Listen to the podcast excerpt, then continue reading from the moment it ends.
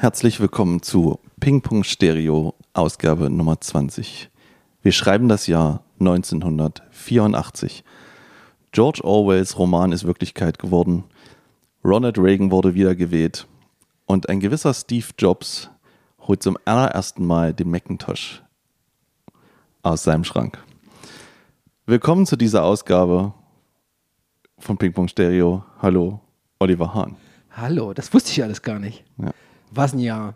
Geiles Jahr. Und ein gewisser Prince schrieb ein Album Ja. und drehte einen Film dazu. Und über das reden wir heute. Purple Rain von 1984. Genau. Ganz kurz nur, um die reinzuholen, die vielleicht jetzt irgendwie zum, zum ersten Mal drüber gestolpert sind bei uns. Ähm, Genau. Wir machen das so, alle zehn Folgen, also die vollen Zehner, denen äh, in diesem Rahmen widmen wir uns einem besonderen Album. Besonders, pff, das ist dann nochmal die Aussichts-, äh, die Interpretationssache desjenigen, der das dann vorstellen darf, in dem Fall ich. Genau. Und ähm, zu Folge 10 hatten wir das unglaublich fantastische, phänomenale Talk-Talk-Album äh, The Spirit of Eden, Ja. das mich heute immer noch, das hat, das hat wirklich einen, einen wichtigen äh, Herzen, äh, Platz in meinem Herzen. Das Weißt du, stimmt, ist ja. Ich, ich glaube, ich höre das einmal in der Woche. Ehrlich? Ja, ich, seitdem. Ich müsste es mal wieder hören. Es ist einfach wunder, wunderschön. erschließt sich jetzt schon wieder was ganz anderes daraus. Und ähm, damit angefangen, äh, das setzen wir heute fort und äh, das äh, Talk Talk Abend durfte du dir aussuchen. Genau. Ich war dran und hatte das letzte Mal schon, also vor zehn Folgen, als es darum ging, dass ich dann dran bin, hatte ich irgendwie aus irgendeiner Intuition heraus, Hm. wusste ich, dass es Prince mit Purple Rain wird. Okay. Weiß noch nicht so richtig warum. Das Witzige Oh. ist, ich, hab, ich hatte genau heute auch die Eingebung, was es das nächste Mal sein wird. Ich weiß es jetzt schon. Du weißt es jetzt schon. Ja, ja. Ah, Weil das ist, hat sich oh. nämlich auch genauso ergeben, wo ich mir dachte, verdammte Axt, das hat, den, das hat man noch gar nicht besprochen. Okay. Oder gehört Oh, so. Und deswegen Ja, äh, weiß ich auch schon, was wir in, in zehn Folgen hören. Ähm, wir müssen noch uns ein bisschen entschuldigen vielleicht, dass wir so lange gebraucht haben für diese Folge. Wir hatten eigentlich was sehr Besonderes vor. Wir hatten einen besonderen Gast Geplant zumindest. geplant, der kommen sollte, das zu besprechen. Das hat dann sich ein bisschen verschoben, weil wir uns sehr nach ihm gerichtet haben. Und dann ist es, hat es jetzt doch nicht stattgefunden. Und deswegen haben wir jetzt so zwei Wochen überbrückt. Einmal hat man jetzt sogar noch einen technischen Ausfall, leider. Ähm, aber gut, nichtsdestotrotz kommt deswegen die Folge sozusagen außerhalb des Rhythmus, aber ist auch egal. Sie ist da, ihr werdet euch freuen. Ich mal was sagen? Ja, das ist doch unser Podcast. Ach so, ist unser, hast du recht. Genau. Und deswegen fangen wir jetzt an, über Prince und Purple, Purple Rain zu reden. genau. Und als erstes natürlich die Frage, wie immer bei uns, Olli, warum? ich bin dann so dieser Intuition, äh, Intuition noch so ein bisschen nachgegangen und habe dann irgendwie gemerkt, dass diese, dass Prince, dieser Prince, der, der, war, der ist so allgegenwärtig irgendwie gewesen, der poppte immer mal irgendwie hoch. Der hat irgendwie, äh, bei dem stolperst du, wenn du da in dem YouTube-Abgrund irgendwie so ein bisschen rum, äh, rumschwimmst. Oder dann gab es in eine Folge von äh, hier, äh, wie heißt es hier, The New Girl hier mit äh, Zoe Deschanel oder so, da hat er relativ späte Staffel auch, glaube ich, äh, da hatte der dann auch plötzlich eine, eine Rolle äh, gespielt, also Okay. sich selber gespielt. Ja. Äh, und alle sind völlig ausgerastet, nur wenn er durchs Bild gegangen ist. Ähm, aber mir, ich hätte jetzt außer Kiss Und Purple und Rain. Purple Rain vielleicht, also nichts im Kopf, Ja. Mhm. was mich mit dem verbindet. Ähm, ähnlich war es mal bei Elton John. Den, äh, da hatte ich dann irgendwie so eine, so eine keine Ahnung, so eine, so eine Playlist, This is Elton John oder irgendein Ja, Kram durchgehört oder irgendwie alle Alben so zusammen. Und die Hälfte der ganzen Lieder kannte ich. Ich wusste aber nicht, Ah. dass die von ihm waren, Ah, okay. von Elton John. Okay. So. Und irgendwie hatte ich so ein Gefühl, dass mir das mit Prince genauso ging. Ich wusste nichts von dem. Ja. Ähm, ich wusste, dass er gestorben ist vor, naja, 2016. 2016, Fünf also vor, vor, genau, vor fünf Jahren. Und das halt lila irgendwie, und dass es ein bisschen strange war. Das war so das Einzige, was ich von dem so hatte. Und halt dieser Song Kiss und Purple Rain, mehr war es aber auch nicht. Das war Prince für mich. Ja. Weit, weit, der war schon nicht mehr en vogue, als ich quasi Musik gehört habe irgendwie. Weißt du, was ich meine? So, das war, der war, Ja. war, war nicht in meinem Kosmos drin. Ja. Und deswegen dachte ich, das müssen wir machen. Also wenn nicht Prince und Purple Rain, was dann? Das stimmt allerdings. Also Ich kann dir genau sagen, was meine einzige Berührung mit Kiss ist. Und das ist der erste Batman-Film. Sowas zum Beispiel. Der hat ja den Soundtrack zu diesem 89er Batman gemacht. Genau. Und in Wusste ich auch dem, nicht. in, dem, in dem Film kommt ja halt, werden zwei Songs von ihm gespielt.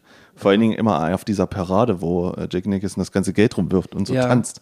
Ja, ich und, mal gucken. Ja, ich auch unbedingt. Äh, und, ähm, und, und da war er ja, und da hat er ja so den Film-Soundtrack irgendwie zugemacht. Und da- als krasseste musst du dir mal angucken, den, den Song Bad Dance. Da hat er ein Musikvideo gemacht, es geht neun Minuten oder so, wo er in jede Rolle, Rolle schlüpft. Er ist Batman, dann ist er der Joker. Es ist ganz, es ist, dieses Musikvideo ist sowas von irre und ist auch so ausgedehnt in so einer epischen Länge, also wie so ein kleiner Kurzfilm. Wahnsinn. Erinnert mich ein bisschen an Michael Jackson, ne? Ja, da kommen wir ja noch zu. gut. Genau, aber das, äh, ja, aber ich fand das gut, weil ich habe mich auch noch nie so richtig mit ihm auseinandergesetzt und wusste nie so richtig, wie der eigentlich klingt und was der macht. Genau das ist es. So, Ja. Wie klingt, also was ist so ein typischer äh, ist- Prince-Song? Ja, ja, genau. Weißt du? So, was ist Aber, das? aber genau das so ist ja auch schwer zu sagen. Ja, Selbst wenn wir da- dieses Album reden. Da kommen wir jetzt gleich dazu. Genau. Und zwar, wenn wir das so machen, es gibt ja auch diesen Film dazu, für Ja. den das Album geschrieben wurde. Ja. Den werden wir dann auch nochmal Ja. zumindest anreißen. Ja. Wir sind ja kein Filmpodcast, aber ich sag mal so, es, es gibt, ich habe Redebedarf, was diesen Film angeht.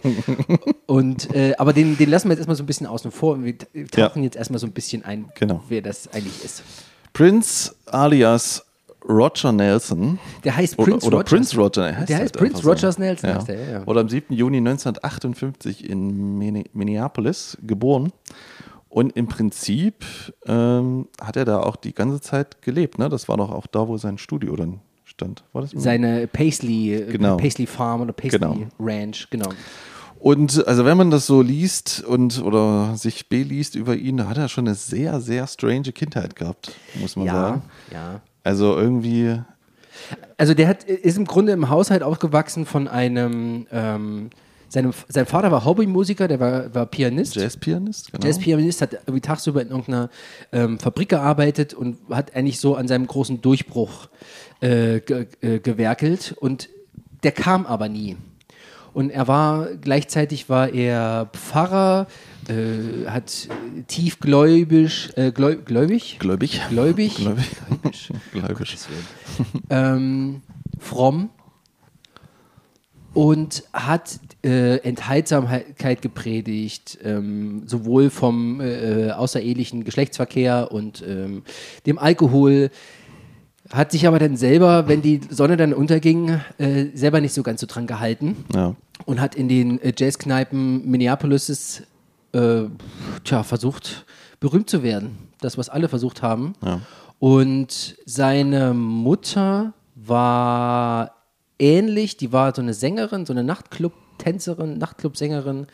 Bei der war das ähnlich, die hat im Grunde war dann den ganzen Tag irgendwie zu Hause und hat dann irgendwie auf Prince mit aufgepasst, in den Haushalt geschmissen und so. Und ist dann, hat dann aber trotzdem irgendwie versucht, abends dann wegzugehen und ihren, ihre, ihre Karriere irgendwie zu starten. Aber er hatte auch übelst viele Geschwister und ist mehrmals umgezogen und hat dann mal bei der Tante gewohnt, dann wieder zurück zum Vater, dann war ein Stiefvater da. Das Also kam dann- War, ja, das ja, war so alles so ein Also wüstes dieses, Hin und Her. Diese Ehe, die, die hat auch nicht, nicht ewig gehalten. Die, die haben sich ganz oft gestritten. Äh, Es gab sehr viel häusliche Gewalt. Es wurde dann auch teilweise in dem, in dem Film mit aufgearbeitet. Und er durch die. Es, es kam dazu, dass seine Mutter, ich sag mal so, emotional nicht so auf derselben Welle geschwommen ist wie ein Zehnjähriger. Und so kam er dann äh, sehr, sehr schnell in Kontakt mit äh, pornografischer Literatur, Pornoheften, ähm, weil seine Mutter der Meinung war, jetzt ist die Zeit dafür, bitte guck's dir an und dann äh, bist du fertig hinterher oder so. ja, das, Und das hat tatsächlich hat das eine, eine riesen, riesengroße Auswirkung auf die Entwicklung von ihm selber und die Gestalt, die er als Prince, der Künstler, dann später einnehmen sollte. Ja, also ganz durchsexualisiert. ja. So eine Mischung aus Ultramann, aber androgyn. Ja. Irgendwie so alles dazwischen, mal fast komplett lack, nackt, dann anders. Also es war, es wurde immer gespielt mit, mit der Liebe, der Lust, des, äh, dem, dem Bumsen und alles, was dazugehört. Also er hat so diesen kompletten, dieses komplette Sex-Ding irgendwie verkörpert dann. Ja, aber ich muss auch sagen, ich finde es eigentlich so interessant, nachdem man so mal ein bisschen mehr jetzt von ihm gesehen hat und Musikvideos und so, wie er dieses Androgyne da schon hatte. Ich meine, wir hatten auch schon, ich meine, wir hatten David Bowie in den 70ern, der ja im Prinzip auch schon sowas dargestellt hat. Und dieser Glam-Rock auch so langsam das hatte. Und dann kam Prince, aber irgendwie war er dann doch nochmal so eine andere Nummer ich das Gefühl. Und dann diesen Rüschenhemden, was sind wir so ja, eine, so eine, ja, es war immer so, Ja. es schwebte immer so irgendwie so über, über dem Genau. Ganzen so drüber. Jedenfalls war eigentlich seine Leidenschaft äh, Basketball spielen, eigentlich wollte er Basketballspieler werden. Okay. Aufgrund seiner Körpergröße war das dann irgendwann nicht mehr möglich. Und zusätzlich dazu kam, dass 1,60. 1,60, ja, dass er äh, durch seinen Namen äh, unglaublich viel gemobbt wurde in der Schule.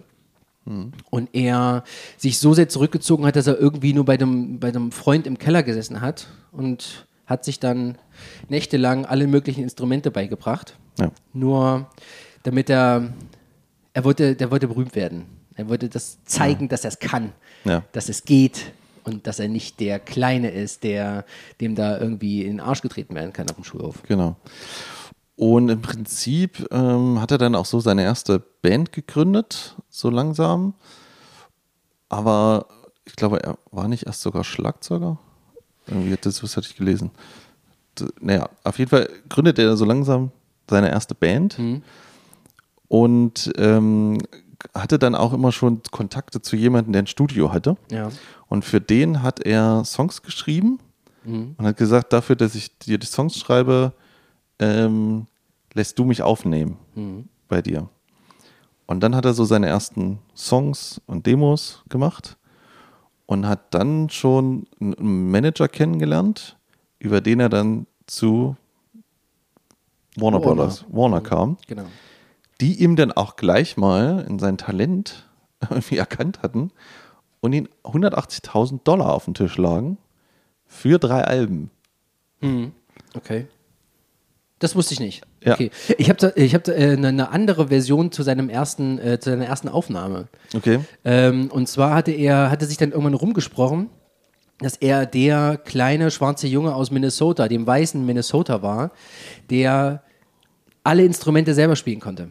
Okay. Das wussten die irgendwann alle und das fand die, die schwarze Community fand das so gut, dass die da irgendwie im Grunde Geld gesammelt haben und haben dann, sind dann zum Studio gegangen und gesagt, hier, der spielt alles, hier ist das Geld, Okay. bitte macht mal. Und so hat er dann quasi so den, den, den Fuß in die Tür bekommen. Okay. Naja, man weiß es nicht. auf jeden Fall hat er dann sein Debütalbum eingespielt. Ja. For You von 1978. Und da hatte er fast die 180.000 schon aufgebraucht. Man muss überlegen, ne? Der war, der war 20 Jahre alt Ja. und hat seinen Plattenvertrag bei Warner gehabt, hat für drei Alben 180.000 Dollar bekommen und das, das, was er den Rest seines Lebens und seines kreativen Schaffens durchgezogen hat, der hat von Anfang an gesagt, hier spricht mir niemand rein. ja. Niemand. Alle, die hier nicht aufnehmen, gehen hier raus aus dem Studio. Das ist meine Sache. Ich Ja. mache das. Fertig. Und ich muss auch sagen, das finde ich einer der faszinierendsten Sachen bei ihm. Also wir kommen ja noch Dass er alles selber gemacht hat, oder was? erstens, dass er es selber gemacht hat, aber auch später, wie er mit Songrechten und seiner Freiheit, dass das seins ist, Ja.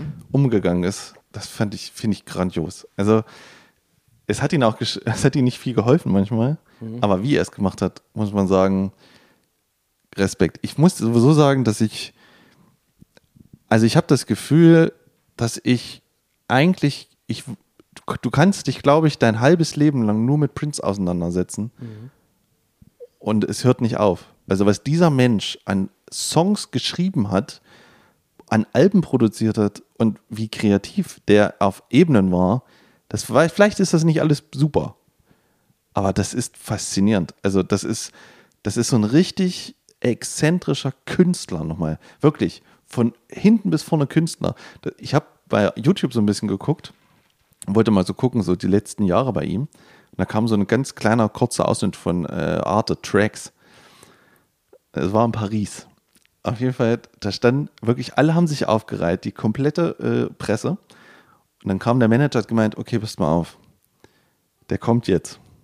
Aber wenn er kommt, ne, frag den nicht nach äh, irgendwelchen Sachen seiner Kindheit oder so. Hör auf damit. Fragt ihn was nach Paris. er hat, und da sagt der Manager, es ist so schon schwer genug. Weißt du, so als, als Teaser, das Ja. benehmt euch, fragt die Sachen, die ihr, wo ihr wisst, die ihr fragen sollt. Okay, gut, er kommt jetzt. Tür geht auf, er schwebt hinein und ist aber total lässig. Also er ist total in Ordnung gewesen, weißt du, aber man merkt halt, also wenn das nicht so passt, wie er das will, dann geht er halt und dann macht er das halt auch nicht und so. Ja. Und das ähm, finde ich schon gut, muss ich sagen. Das stimmt und äh, gut, dass du das sagst mit dem mit diesem Interview von wegen hier äh, fragt nur das, was er fragen sollte. Da habe ich nämlich auch ähm, äh, in so einem Rahmen von der Dokumentation habe ich gesehen, ist der 79 äh, ist der in so einer amerikanischen Fernsehshow aufgetreten, Ja. irgendwie ähm, American Bandstand mit äh, Dick Clark. Ja. Und nach dem Auftritt wurde halt gefragt, äh, kam, Ja. halt, kam er auf die Bühne und wurde interviewt und so weiter. Und in diesem Moment ist er in wie so eine Art ähm, Überforderungsstarre gefallen Ja. und konnte quasi nicht so selbstsicher und so eloquent antworten, wie er das jetzt eigentlich äh, Ja. machen wollte. Ja. Und hatte sich hinterher dafür so, so geärgert, dass das passiert ist, dass er quasi so auf dem kalten Fuß. Also auf dem kalten Fuß? falschen falschen Fuß. Fuß. Kalten Fuß. Falschen Fuß äh, erwischt worden ist dass er von da an gesagt hat, ab jetzt steuere ich das. Ja. Genauso wie im Studio. Ja. Meine Regeln. Ja. Ich gebe die Interviews, auf die ich Bock habe, mit den Leuten, mit denen ich Bock habe, ähm, respektive Rolling Stone ganz oft. Ähm, aber sonst mehr nicht. Ja, er hat in, in den 80ern genau vier Interviews gegeben. Vier. Ja. Vier. Das macht ein Mysterium aus, ne? ja, und das macht es nämlich auch aus. Ja. Zurückhaltung und so weiter. Ja, ganz kurzer Nebeneffekt. Äh, ich mag ja Tool sehr gerne und Tool haben das ähnlich gemacht. Ja. Die haben von vornherein gesagt, ähm, es geht hier nicht um uns als Person, es geht um, um die Musik, um das Erlebnis. Deswegen steuern wir das alles und wir gingen eigentlich keine Interviews. Und wir machen keine Live-Konzerte, weil die Leute dann selber kommen und nicht das irgendwie durch den Bildschirm gucken. Und weißt du, wie gut das war damals in der Zeit, wo, ich sag mal, das Internet noch neu war, ne? Ja. Und man so MTV noch Tool-Videos gesehen hat. Oder zum Beispiel bei den Osborns hatte ja auch der Benge hatte immer äh, Tool-Shirts an. Und ich habe, durch den habe ich das so kennengelernt und durch diese Videos, ne? Aber du bist dann ins Internet gegangen und ich wollte mir die Jungs angucken. Du hast nichts gefunden. Nein. Es gab darüber nichts. Es gibt keine Bandfotos, nichts. Nein, du gar konntest, nichts. du weißt, ja, und deswegen war das ein Mysterium. Diese Band hatte nur mit der Musik existiert und du hast sie gehört und das war alles, was du daraus schließen konntest. Ja. Mehr nicht. Und wenn du Tool bei Google eingegeben hattest damals, bist du auf irgendwelche amerikanischen Werkzeughersteller gekommen. Das war's. Genau, sehr gut. Ja. Gut, zurück zu Prince.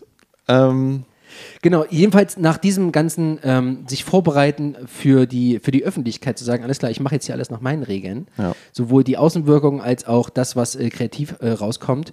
Von da an wurde er quasi mit jedem Album immer bekannter, immer, immer ja, er ist in das reingewachsen, was er sich dann langsam hat aufgebaut. Äh, ich, am Anfang wollte er, er wollte sozusagen so ein bisschen der neue Stevie Wonder werden. Das war so die Idee und vielleicht auch von den Managern oder, oder, also, oder seine Idee war das natürlich eigentlich am Ende. Und er hat dann gemerkt, irgendwie 1980 gab es dann so einen Bruch und er hat gemeint, irgendwas, das funktioniert nicht mehr. ich kann, er hat so zwei Alben sowas ähnliches gemacht und dann hat er sich gedreht und dann kam das Album Dirty Mind, auf dem er auch ein Schwarz-Weiß-Foto eher in High Heels, Slip und Lederjacke zu sehen ist, was schon mal ein kompletter Bruch war damals. Und da hat er angefangen, andere Musik zu machen. Also er hat auch die Musikstile gemischt. Dann kam halt Funk mit Rock und Soul und Blues und alles. Elektro. Alles wurde reingeschmissen. Synthesizer, alles, was es gab, was aus seinem Kopf kam. Und ab da wuchs dann immer wieder weiter die Popularität. Dann kam 81, also man muss auch sagen, dieser Mensch hat fast jedes Jahr ein Album aufgebracht. Ja. Wahnsinn. Äh, Also- das führte, also die Tatsache, dass er so viele Alben rausgebracht hat, führte dann irgendwann zum Bruch mit Warner, aber da Ja, da kommt noch. Dann kam 81 Controversy, 82 1999, was so sein erstes großes Highlight war, was ihn auch nochmal einen großen Schub gegeben hat, weil das auch, er wurde dann auch viel verglichen mit Michael Jackson, wo er so gar keinen Bock drauf hatte.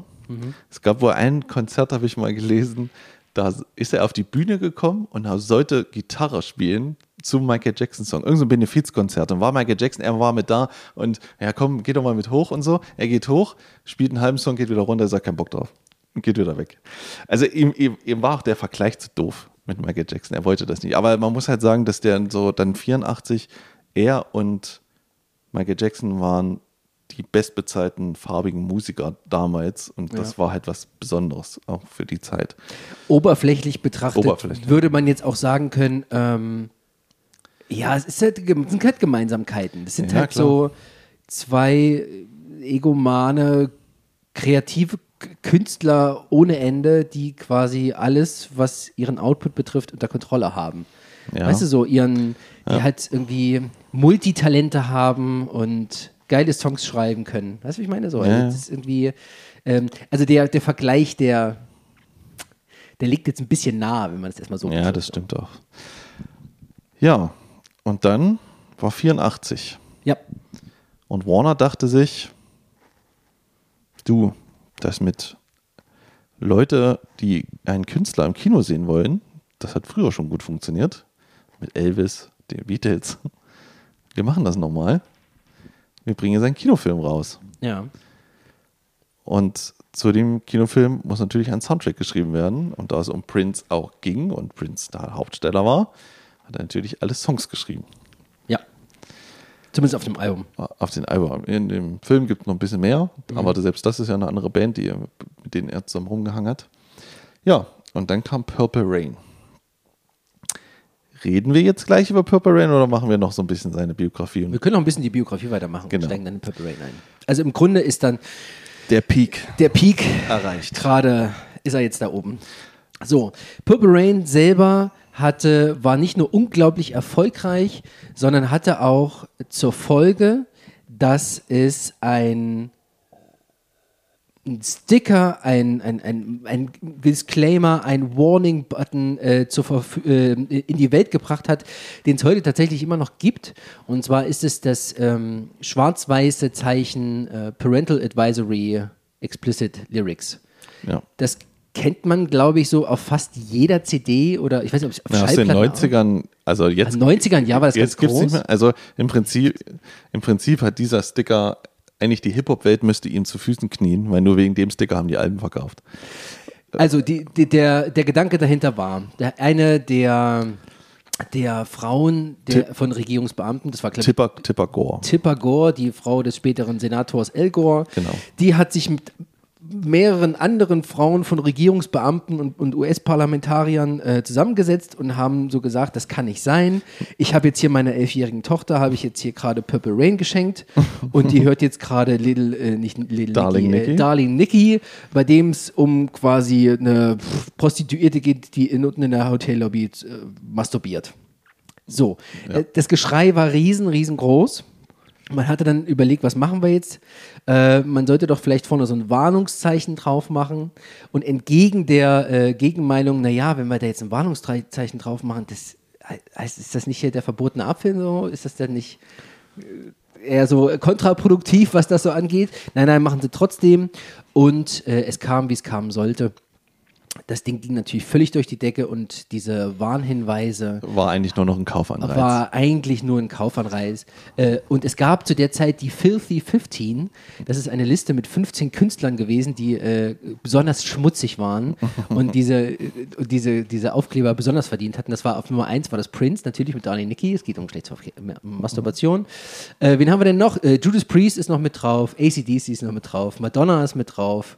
Äh, Mercy for Fate ist sogar auch mit drauf. Guck mal. Das hat die auch auf dem Schirm. Also, das Venom, Cindy Lauper.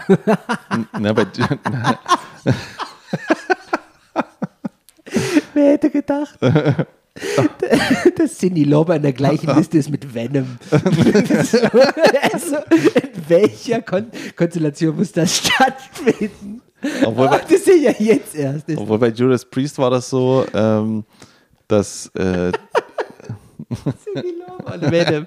Das klingt das geilste Mashup der Welt. ähm, das, bei Judas Priest hat es aber noch einen, einen anderen Hintergrund, weil ähm, eine, ein Junge sich äh, selbst umgebracht hat und es danach hieß, dass in dem Song man im Hintergrund sowas hört wie ähm, Kill yourself oder irgendwie so. So, Also, also, also, da kommt, da kommt so ein, Message, die- da kommt so ein Loop, so, so, eine, ja, so eine Schleife Ja, ja. und äh, und das, das, es klingt wie Suicide oder irgendwie sowas und das deswegen hat sich jemand umgebracht angeblich Mhm. und dann musste der Sänger von ähm, Judas Priest auch vor Gericht, musste sich dazu äußern und hat das natürlich widerlegt, dass es nicht so ist, dass er natürlich keine satanische Botschaft hinterlegt hat.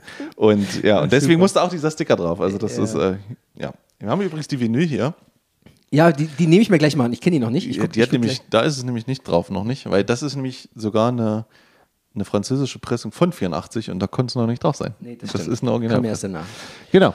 Jedenfalls, Purple Rain war so ein weiterer großer Versuch, äh, seinem Vater zu zeigen, pass auf hier, Ja. ich kann's, ich Mhm. hab's geschafft. Und hat dann ihm auch irgendwie noch ein Haus gekauft und irgendwie ein Auto noch gekauft. Aber so richtig Mhm. diese Lehre konnte er dann auch nicht füllen. Ich meine, er hat für den Soundtrack einen Oscar bekommen. Das darf Stimmt, man nicht ja, vergessen. Er hat einen Oscar für den Er Soundtrack hat einen bekommen. Oscar für den Soundtrack bekommen. Also besprechen wir heute ein Oscar-prämiertes Album sozusagen. ja, also ich meine, ich, ich war auch sehr fast, äh, so erstaunt, als das kam, weil, aber mehr als für den Soundtrack kann man auch den Oscar nicht kriegen bei dem Film. Aber gut, später zu. Was hast du gerade, das muss ich gerade verarbeiten. Mehr als ein Oscar kann Ja. man dafür nicht Für, kriegen. mehr als einen Oscar für den Soundtrack hätte es auch nicht geben dürfen. Okay. So, egal. So, Prince, wie gesagt, Peak erreicht, Tournee, 150 Shows, ausverkauft, hast du nicht gesehen, Geld ohne Ende. Er baut sich danach Paisley Park. Paisley Park, eine Wohnaufnahmeanlage, Ja. in dem er, und das ist auch clever, wenn man so viel Geld hat und so viel aufnehmen muss wie er, da hat er bis zu seinem Lebensende äh, gewohnt auch und ist immer hin und her gejettet und hatte dann halt sein Studio und seine kreative Freiheit und konnte machen, was er wollte. Der hat ja nicht nur ein Studio da drin gehabt, der Ja. hat, der hat einen ganzen Live-Raum gehabt, wo er sein ganzes Bühnenequipment aufbauen konnte und die ganzen äh, äh, Live-Shows, die dann kommen sollten, dort quasi choreografiert und getestet hat. Ja. Und choreografiert hat er sie auch. Also diese Band war auch mal sehr durchchoreografiert Ja. und die Tanzschritte und so. Das sieht man in dem Film gut. Und, oder aber auch bei Live-Konzerten. Es gibt auch komplette Konzerte bei YouTube. Dann ging es halt weiter und dann kam 85 natürlich das Warte, warte, nächste. warte, Achso, warte, warte, warte, okay. warte, warte, warte, ganz kurz noch dazu. Ja. Ähm, es ist nicht, so, nicht nur so, dass er sich so zurückgezogen hat aus diesem Ganzen, ne? also auch in der Nähe von Minnesota, da irgendwie so ein bisschen, äh, Minneapolis, Ja. äh, ein bisschen außerhalb. Und der hatte dann irgendwann sogar anregen wollen, dass seine näheren Mitarbeiter auch in die Nähe ziehen sollen, so im, im Gebiet drumherum irgendwie, damit alle ja irgendwie verfügbar sind, weißt du, und möglichst schnell dann auch da sein können. Ich Das würde war da, ich würde da gerne mal hin. Muss ich sagen. Ich, also jetzt so, wo ich da so, Ich ich würde es gerne mal gucken. Er hat ja nämlich auch gesagt, er hat selber gesagt, dass er das machen soll, das ein Museum werden, wenn er mal nicht da ist. Na klar, Natürlich. Natürlich, ey, ganz ehrlich. Ey, wow, ne? Aber das. Was sonst? Auf jeden Fall ging es dann weiter. 85 Around the World in a Day. 86 Parrot. 87 Sign. 88 Love Sexy. 89 Batman. Also es ging Schlag auf Schlag in den 80ern. Und äh, zu Batman muss man auch sagen, das ist wirklich, das war auch 89, ne, der gehypteste Film aller Zeiten. Ja, also das ich war, glaub- ey, das war ein Brett, das kann man sich heute nicht mehr vorstellen. Ja. Das wirklich, wie groß dieser Film damals war. Es hing Poster überall. Und deswegen hat ihm, glaube ich, das nochmal nach oben katapultiert. Er hat ja zwischendurch noch einen Film gedreht und dann ein Jahr später noch einen, also drei Filme, wo er dann alles in der Hand hatte, er war Regisseur. Und- ja, Under und- the Cherry Moon. Under der the Cherry Film. Moon, genau. Das ist, das ist aber ein richtiger Film. Und das, dieses Prince Sign uh, All the Times ist ähm, eher so ein, so ein, so ein, glaub, so ein Musikfilm. Nee, nee. Graffiti Badge war dann äh, von 90 war dann Ach, der, Graffiti der Bridge. Ja, der war dann der dritte Film. Okay, na gut. Okay, es ging immer so weiter, es, es lohnt sich nicht, jetzt hier jedes Album aufzuzählen, das ist, weil es ja so viel ist. Ich muss auch sagen, ich habe mal versucht, so ein bisschen durchzuhören. Ich bin auch nicht Wahnsinn, weit ne? gekommen. Das ist einfach viel zu viel. Also Ähm, was ja noch, also ich was, habe Batman, das Album habe ich noch gehört, muss ich sagen. Ja? Ja, das habe ich noch mal reingehört, aber an alles andere. na, was da eigentlich so, also was ich mal gelesen habe, was so sein Bestes soll, soll so noch Science sein von 87. Okay. Das soll noch so ein kreatives Brett sein. Egal. Auf jeden Fall kam es dann so weit, dass er natürlich ähm, Album für Album raushaute und, und Warner Brothers zu ihm meinte, du, es wäre auch mal gut, wenn man mal ein bisschen Pause macht. Ja. Weil die Leute sind vielleicht auch manchmal ein bisschen übersättigt von dir, was ja auch stimmt. Phil Collins-Effekt. Ja, und äh, das konnte er natürlich gar nicht nachvollziehen, den Schritt. Und sagte dann 93, glaube ich, sagte, okay, jetzt ist hier Schluss. Ja. Äh, ich habe keinen Bock mehr für euch was zu machen. Er hatte aber noch einen Vertrag, dass er weiter Alben aufnehmen musste. Und das führte dann dazu, dass er seinen Namen änderte.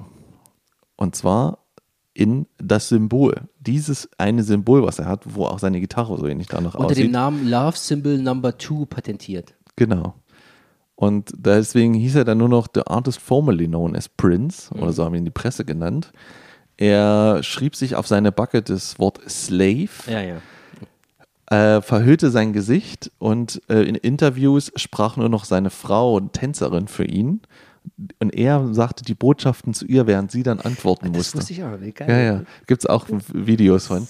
Er sitzt halt da und, sagt, und red, sagt ihr, was sie dann sagen soll, in Auftrag von dem Künstler Prince. Also, und das führte aber halt dazu, dass seine Popularität natürlich nach unten ging, weil er nicht mehr unter Prince veröffentlichen durfte. Ja. Weil, äh, und deswegen hat er die Alben dann sozusagen selber raus. Oder ich, das habe ich nicht Der so ganz hat- verstanden. Der hat, irgendwie. der hat dann die Alben unter dem Symbol nur rausgebracht. Genau, Also und- nicht und- unter äh, Prince, sondern da war halt dieses Symbol drauf. Ja, aber also trotzdem war er dann noch, die Rechte hatten dann immer noch Warner und deswegen hat er das ja gemacht. Er hat gesagt, so ich bleibe so lange dieser, dieses Zeichen, bis ich meine Rechte wieder haben kann. Und das hat bis 2000 gedauert. Ja. Also im Grunde fast die ganzen 90er. Genau. In Ähm. denen natürlich trotzdem jedes Jahr ein Album rauskam. Genau. Und er ist dann auch zu Warner nicht wieder zurückgegangen. Der hat das dann ähm, unter eigenem Label veröffentlicht. Genau, also so um die 2000 durfte er sich dann wieder Prince nennen. Genau. Oder hat es dann gemacht. Nachdem das dann, nachdem der Plattenvertrag Genau. offiziell ausgelaufen ist mit Ja. Warner, an dem Tag hat er, hat er dann gesagt. So, und das muss man sich jetzt mal vorstellen. Er hat ein, fast ein Jahrzehnt darauf gewartet, seine Rechte wieder zu haben und, Ja. und darauf geschissen, dass, dass er vielleicht keine Touren hat, weniger Geld und so alles. Aber er hat es einfach durchgezogen, weil er so stuckköpfig war und die Kontrolle behalten wollte. Ja. Genau, dann hat er danach, und danach kam so eine sehr kuriose Zeit, so von 2000 bis 2015 ungefähr, in dem er halt, er hat die Platte zum Beispiel selber rausgebracht, über ein Indie-Label. Da wurden aber nur 300 gepresst. Aber hauptsächlich übers Internet. Und das war das Ja, Geile. Naja, warte noch. Dann hat er das Album mal über eine Zeitschrift rausgebracht. Er hatte einfach sein ja, Album richtig, ja, kostenlos einer Zeitschrift beigelegt Ja. und gesagt, hier ist es, Auflage eine Million, zack, hier ist es, ciao. Ja. Interessiert mich nicht. Hier ist, hier ist das Album, kauft euch, kauft euch die Zeitschrift. Weg ist es. Und dann hat er ganz früh schon im Internet angefangen, einen Member-Club zu machen. Ja. Eigentlich wie heute. Mhm. Ja, es gibt heute Patreon oder sonst irgendwas. Da konnte man sich anmelden, hat, Mon hat einmal Geld bezahlt oder monatlich, ich weiß gar nicht, oder wahrscheinlich einmal Geld bezahlt. Und dann konnte man da rein, da gab es ein Forum und kon- konnte sich austauschen. Und darüber hat er dann die Alben veröffentlicht, die man sich downloaden konnte. Und auch die Singles. Und noch die Singles. Wahnsinn. Wie geil, ja? Also Anfang der 2000er. Anfang der 2000er, wo kein Schwanz Internet, ja, Ja. hat so. Und ähm, und dann erst gegen Ende, weil er, es gab dann irgendwie einen Grammy Award Auftritt von Beyoncé, Mhm. wo sie Purple Rain oder irgendwas gecovert hat und da ist er dann wieder aufgetreten. Auf einmal schoss seine Popularität wieder nach oben. Und die Halftime-Show. Und die Halftime Show. Die NFL Die habe Halftime ich mir angeguckt. Ich auch. Mhm. Brett. Wirklich Brett. Also, aber da kommen wir noch später zu. Was daran so geil ist, nämlich im Gegensatz zu dem. zu, zu, egal. Kommen wir später Kommen wir zu. Ja, zu. ja, ja. So, und dann, und, und ja, und dann ging es halt so weiter und, seine, und er schoss wieder nach oben und er spielte Shows und er war wieder gefragt und er, wie gesagt, er hat dann in Paris und hat dann Paris gelebt und so alles. Bis 2016 Ja. wo er ein Konzert gespielt hat, mit in seinem Flieger zurückgeflogen ist nach mm, Minnesota Minneapolis. oder Minneapolis und 24 Stunden später war er tot. Ja. Weil er seit den 80ern schon Schmerzmittel genommen hat. Seine Ex-Frau, Schlagzeugerin, Percussion, Sheila E., hat mal gesagt, sie meinte, er hatte so oft an Schmerzen gelitten, weil er jahrelang High Heels getragen hat auf der Bühne, dass er Schmerzmittel nehmen musste. Und irgendwie muss in dieser Packung ein falsches Schmerzmittel drin gewesen sein oder eine falsche Dosierung. Dadurch hat er sich eine Überdosis gegeben und den er einfach, an den er gestorben ist. Ja. Und das wiederum verbindet ihn auch wieder mit Michael Jackson, weil das im Prinzip die fast ähnliche, so eine fast eine ähnliche Nummer ist. Ich glaube, es war sogar das gleiche Schmerzmittel. Ach ja. Mhm. So Wie Und der Mann war halt ja noch, war ja noch nicht alt. 53, glaube ich. Oder sowas. Also in den seinen 50ern. Ist krass, oder? Ja, Ja, stimmt. weil er so früh angefangen hat. Und dann war er halt leider nicht mehr da. Ja. So. Also, was mir gerade noch einzählte, mit- Ja. gerade weil du Live-Konzerte sagst, äh, der hat nach, ganz, ganz oft nach seinen Hauptshows, Ja. äh, die er gespielt hat, Ja. anderthalb, zwei Stunden, Band und alles Vollprogramm, was das Publikum sehen will, hat er einfach äh, nachts irgendwann um 0 Uhr, 1 Uhr, 2 Uhr in irgendwelchen Clubs dann noch danach noch gespielt. Ja. Andere Songs, alles ein bisschen kleiner, manchmal so ein bisschen äh, Coverzeug, ein bisschen jazzy, ein bisschen bluesig drin. Ja. Äh, und hat sich dann teilweise auch irgendwelche Stars noch mit dran geholt, wie Amy Winehouse und Eric Clapton Elton John. und Elton John und so, die, die Genau. dann wieder mitgesungen haben für den Abend, weil es schön war, für ein kleines Publikum. Was aber auch vorher niemand wusste, dass es, wann es ist und wann, wo es ist. Das ist dann, war dann eher so Mundpropaganda, äh, Hörensagen. Aber manchmal haben sie es auf Konzerten durchgesagt. Es gab eine kleine Durchsage, wo Ach, dann ja. gesagt wurde, okay, 2015, äh, 22 Uhr, da, Okay. da nochmal. Paar Das Stühle fand noch ich, fand ich auch sehr gut, muss ich sagen. Also, ähm, Gut, lass uns mal ins Album einsteigen. ja, ich wollte noch eine kleine Sache raussuchen, aber Pass auf, dann, dann, red, red schon mal. dann äh, versuche ich jetzt hier mal ganz kurz zu reden und das Album mal aufzumachen. Ich, ich habe nämlich die Vinyl nicht. Kann man die aufklappen? Nein. Also, wir sehen, was sehen wir vorne drauf? Wir sehen ein, ähm, ist es das Originalcover? Ja, Mit diesen klar. Blumen auch? Ja, klar. So Okay. ist das. Das ist das Original. Okay, alles klar. Also wir sehen im Grunde wie so eine Blumentapete mit den, dem letzten Herbarium, was man sich so zusammengetrocknet hat. Darauf ist ein, ein Hochkantbild drauf von ihm, von Prince in seinem lila Barock-Outfit, auf seinem lila Motorrad in einer dunklen, verqualmten Gasse stehen, gut beleuchtet natürlich, guckt ein bisschen lasziv so in die Kamera und im Hintergrund eine kleine Treppe nach oben steht Apol Apolita, hieß sie, glaube ich, ne? Ja, ja, genau. Apolita im äh, Türrahmen wird von innen beleuchtet. Ja, das ist alles sehr purple-lastig. Hier lila, Purple Rain obendrauf. Okay, gut. Ja, und hinten ist dann halt einfach die Blumentapete noch ein bisschen weitergetragen. Eine Sache, ich habe es jetzt gefunden. Ja.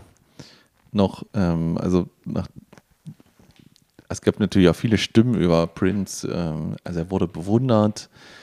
Prince ist, Bruce Springsteen sagte halt, halt, ist einer der besten Musiker, die er erlebt hat. Miles Davis sagte, er ist genauso wie so gut wie jeder Jazzmusiker. Aber es gab auch andere Stimmen, wie Keith Richards von den Stones, der meinte, er hielte nicht viel von Prince Musik. Prince halte ich für total oberflächlich. Er reitet auf einer Welle wie früher die Monkeys. Er jongliert, er jongliert sehr geschickt mit, die mit den Medien, aber seine Musik ist Kinderkram. Okay. Ja, okay. das war nicht so sein Ding, sag ich Das war mal. nicht so sein Ding. Ja. Okay. So, okay, so, kommen wir Also zum Album. veröffentlicht gen- wurde es am 25. Juli 1984 Es geht und hat etwa neun Songs.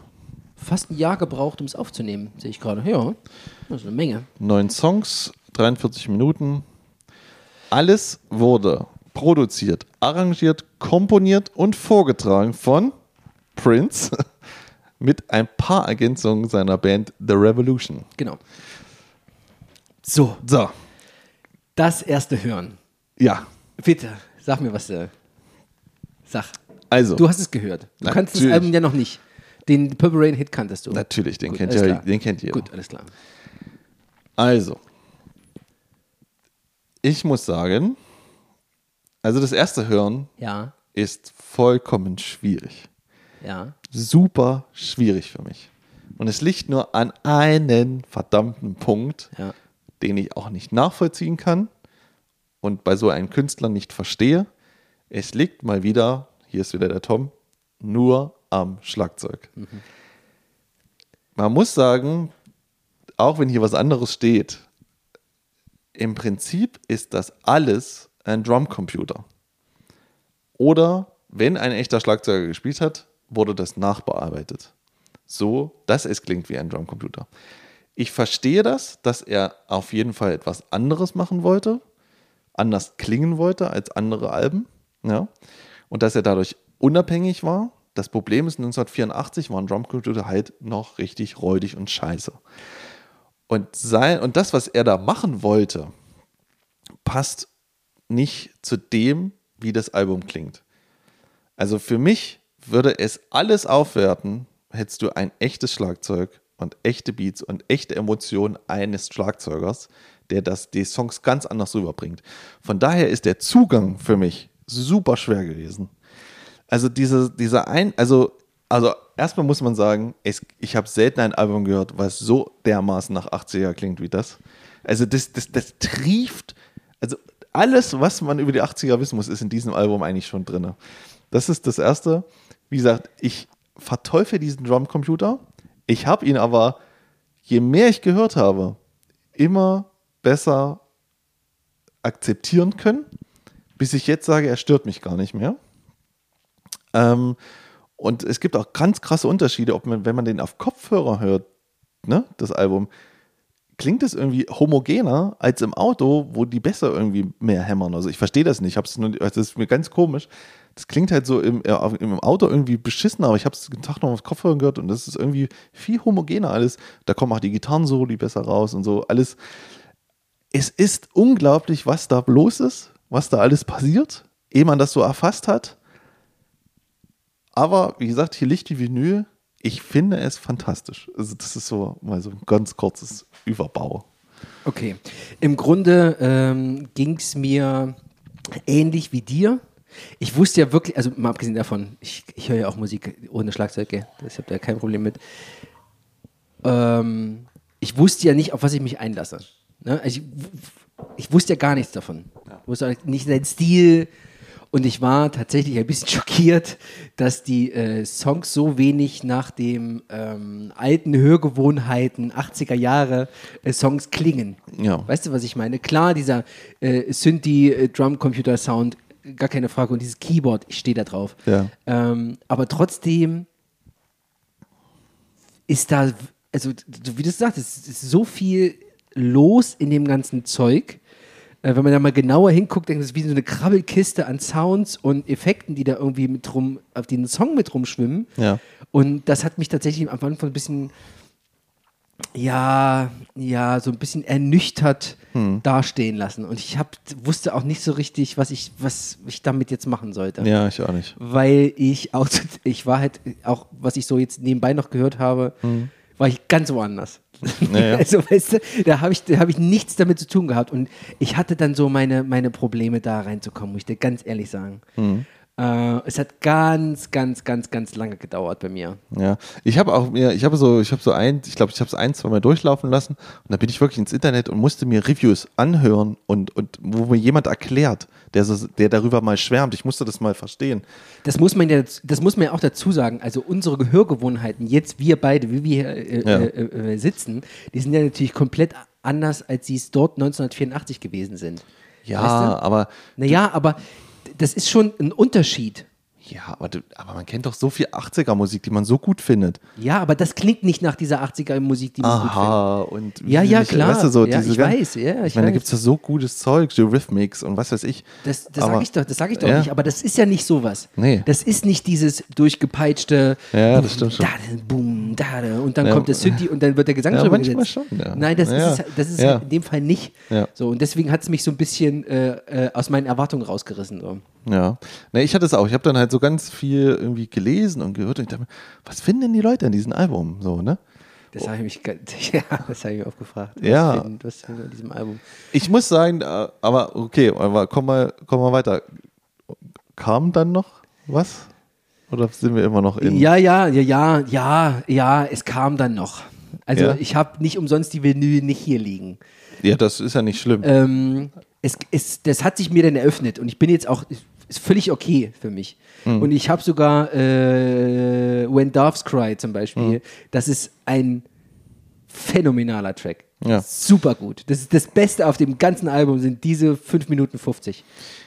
ja, Aber es hat, ich bin, ich bin gerade noch so mit, ach, ich weiß nicht. So Ja? ist das jetzt, ich schwanke so zwischen, ist das jetzt, ist das jetzt wirklich so ein Ding oder ist es so ein Hype gewesen, Ja, ja, der sich so im Selbstläuferverfahren irgendwie weitergetragen hat? Oh, ich we- weißt du, so, ja, ja, ich, ich, ich, weiß, ich wusste es auch, ich wusste es auch lange nicht, aber irgendwann kam dieser Punkt, wo ich so hörte, dass, okay, jetzt kommt der, jetzt kommt doch der, das hat der, der Refrain, ah, jetzt kommt der wieder, jetzt kommt dieser Abtempo und irgendwann war ich so, hä, eigentlich finde ich die alle ganz gut. Weißt du? Ja. Also für mich gab es, es gab so Ja. diesen Punkt, wo ich wirklich so dachte, ja, cool, irgendwie, irgendwie fand ich es cool. Dann habe ich das auch wieder liegen lassen, da habe ich mal wieder reingehört. Und dann wieder liegen lassen und dann kam, und dann habe ich den Film geguckt und dann habe ich mich auf die Lieder gefreut. Dann so, ach cool, jetzt, ja, jetzt kommt der, weißt Mhm. du? Jetzt ist der so eingebettet, das ist wie ein Musikvideo und so. Und ich- also deswegen, ich, ich muss dann irgendwann, irgendwann musste ich die Vinyl haben, Mhm. obwohl eigentlich so, so, weißt du, wie du, so man, man zweifelt irgendwie, ist das wirklich so gut, wie alle sagen? Aber irgendwie gefällt es mir. Also es ist so ganz komisch. Ich, Ja, ich irgendwie ja. hat es jetzt was getroffen. Ja, man muss halt, glaube ich, ein bisschen unterscheiden zwischen dem, äh, will ich das jetzt gut finden, weil es jetzt alle gut finden, weil Nee, das ist natürlich das ist immer der nicht. schwierigste äh, Nee. Dings. Äh, oder wie sieht das jetzt bei mir aus? Was, was macht Ja, das ja. mit mir? Und deswegen war es gar nicht schlecht, dass wir jetzt quasi ein bisschen später aufgenommen haben, Hm. ähm, weil ich merke, dass dann immer was so hängen bleibt an diesen Dingern oder wie sehr ich das Album mag, wenn ich es im Nachhinein immer noch mal reinschmeiße. Ja. Und da ist tatsächlich nur When Doves Cry da ist. So. Und von dem anderen Rest, Wie gesagt, Ich, das ähm, Ding ist, äh, ich, ich, ja, ich versuche gerade noch die Worte dazu zu finden, warum, was ich damit verbinde gerade. Ich- irgendwie- also wie gesagt, mein Problem ist, wenn das anders klingen würde, also ich, ich würde sofort dafür bezahlen, wenn jemand hingehen würde, würde das Ding neu einspielen. Und das Ding eben nicht. Doch. Ich habe so viele Coverversionen von irgendwelchen Sachen. Nee, nee, nicht Cover. Warte, warte mal, warte mal. Äh, und habe gemerkt, ja, du hast mir ja auch hier äh, Foo Darling. Foo Fighters Ja, ja. geschickt, ja, ja. Ähm, und äh, klar sind es erstmal nur Coverversionen von anderen Bands in ihrem Stil. So, aber man kann ja so ein bisschen davon ableiten, wie es klingen würde, Ja. wenn jetzt das mal ein straighter Rocksong wäre und ein straighter Ja. Popsong oder so ein Kram. Ja. Und das finde ich ja noch beschissener. Also ich finde, weißt, verstehst du, was ich meine? Also ich, äh, äh, so richtig überzeugt hat es mich nicht, aber ich finde auch die anderen Versionen der Lieder nicht gut. Da finde ich die wesentlich geiler. Das Nee. kommt Ja. denen nicht zu. Das, das, das, Aber hast du die Halftime-Show gesehen? Ja, die habe ich gesehen, natürlich. Und da spielt er ja nur Songs davon, im Prinzip. Ja, nee, er spielt klar. ja Baby I'm a Star, Let's Go Crazy und Purple Rain und zwischendurch noch ein paar andere Cover. Und da merkst du doch, hast du das gesehen? Dieser Typ ist Jimi Hendrix. Das ist die Neuinterpretation von Jimi Hendrix. Wie er da stand, soliert hatte, während die hinten die Band funkt und rockt und alles und alles go, alles geht so bergauf. Und so hätte das Album klingen müssen. Bloß es muss, es muss halt so komisch 80er klingen, weil es in dieser Zeit aufgenommen wurde und er ja alles mit so einem Drumcomputer vollgemüllt hat. Aber hätte, hättest du das als, als modernes Rock-Pop-Funk-Album mit geilen Schlagzeugsound und, und, und auch eine Gitarre, ich meine, die ist so weich gespielt und so leise manchmal, aber da passieren halt Sachen, so Proc-Sachen auch, wo ich finde, da passieren so viele kleine Details, die eigentlich so ein bisschen untergehen auf diesen zugemüllten Drum-Computer-Kram, die hätten viel besser rauskommen können. Und dann wäre es Ja, besser. diese, ah, diese Frage nach dem hätte, hätte und wenn und so, das ist, nee, das stellt sich gar nicht, weil das ist im Prinzip genauso gelaufen, wie er es ja wollte. Nein, ja, aber es dann, ist- ja, aber, aber das ist es ja. Man könnte ja nicht mal sagen, ja, eigentlich wollte er ein richtiges Rockalbum und die, die Plattenfirma hat und so. Nein, ist ja das- nicht. nein. Das ist ja das, was es sein soll. Deswegen finde ich, die- finde ich diese Frage nach diesem hätte. Naja. Aber, Ja. aber guck mal, so ein lebloses scheiß Drumcomputer-Schlagzeug hat er nur genommen, weil er, weil er autark arbeiten kann, weil er keinen äh, haben muss, der mit ihm das eingespielt hat. Und wahrscheinlich hat er drei Alben später dieses Sign-Album mit der kompletten Band eingespielt und dann wurde das live aufgenommen on Tape und dann klingt das wahrscheinlich tausendmal besser. Okay, das ist wahrscheinlich dünnes Eis gerade. Ich weiß es nicht. Ja, das Ich- so fühlt Ahnung. es sich an. Es stört mich aber auch nicht. Es, dieser Drumcomputer stört mich nicht. Mich schon. Das, nee, überhaupt nicht. Damit, das, das gehört irgendwie alles mit in diesen, in diesen lilafarbenen 80er Jahre Plastik-Bonbon-Sound mit dazu. Weißt du? Das kann alles rein. So, das geht, für, für mich geht es nicht um den Sound. So, da, da habe ich gar keine Probleme damit. Naja. Es ist irgendwie, es ist ein gutes Pop-Album. Ist es Pop? Ja, irgendwas an, Elektro, Funk, Blues vielleicht noch. Ja. Ähm, vielleicht noch ein bisschen Rock noch, wenn man Let's Go Crazy noch mitnimmt. Ähm, aber trotzdem, ich bin da, ich habe das gehört, ich, ich kenne die Lieder, äh, völlig in Ordnung. Stört mich jetzt auch nicht. Aber so richtig abholen äh, tut es mich dann nicht. Weil ich hatte dann auch nicht so die Muße, vielleicht weil ich einfach auch in einer anderen äh, Hörphase gerade war, mich da durch das, ähm, durch die Diskografie durchzuhören. Weißt Naja, du? gut, das kannst du auch bei dem nicht. Aber Ja, aber komm, lass uns die Songs mal durchgehen. wieso nicht? Ja, okay, los geht's. Ab dafür. Let's go crazy. Let's go crazy. So, das ist, komm, Abtempo, Ja. Vollgas. Aber natürlich fangen wir erstmal an. Wir sind ja bescheiden. Und indem wir eine Kirchenorgel hören, der Priester, Priester tritt vor seine Jünger und verkündet, that's life. Lasst uns alle hier, wir sind einmal da, Ja. let's go crazy. Und dann geht der Beat los und die Gitarre, den, den, den. Und dann ist Abtempo Vollgas, Party. Eine Rocknummer, Gitarren sind nicht zu leise, aber ein super geiler Refrain und es geht einfach nach vorne. Das, so muss ein Konzert anfangen. Gute Laune-Song. Gute Laune, Vollgas, Ja. Lappy, alle sind da. Am Ende noch so eine kleine Blues-Referenz. Die, die, Wo er so, nochmal so ein Gitarrensolo kurz hinterher spielt. Schön. Finde ich gut. Ja, Macht gut- Spaß, geht Party. Ja, geht ja, los. Ja. Ja? Ja, ja. Zweiter Song, Take Me Me, With you. You. So, und da haben wir doch schon wieder den Punkt. Das Intro. Mit so einer Tom, weißt du? So eine, so eine lange Tom-Spur, die da kommt. Stell dir mal vor, das hätte Neil Peart von Rush eingespielt.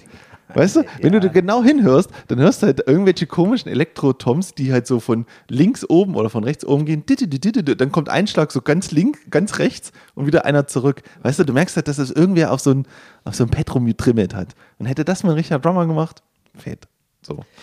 Das sind so Details. Ja, aber zumal dieses, das Intro seltsam ist, weil das passt zum Rest des Songs einfach nicht. Ja, vor allen Dingen, weil das Intro am Ende nochmal kommen muss und dann geht der Song wieder in den normalen Beat weiter, was überhaupt keinen Sinn macht, weil der Song eigentlich schon zu Ende war. Ja, es ist so, das ist so, das ist so, so, so Synthi schwebt es da so ein bisschen drüber und das mit einem Kling, Kling, Kling im Hintergrund und dann geht's. Ja. Aber ich mag irgendwie diesen treibenden Beat und es ist halt so eine Popnummer, wo er auch ein Duett singt mit dieser äh, Apollonia. Apollonia, Apollonia und so.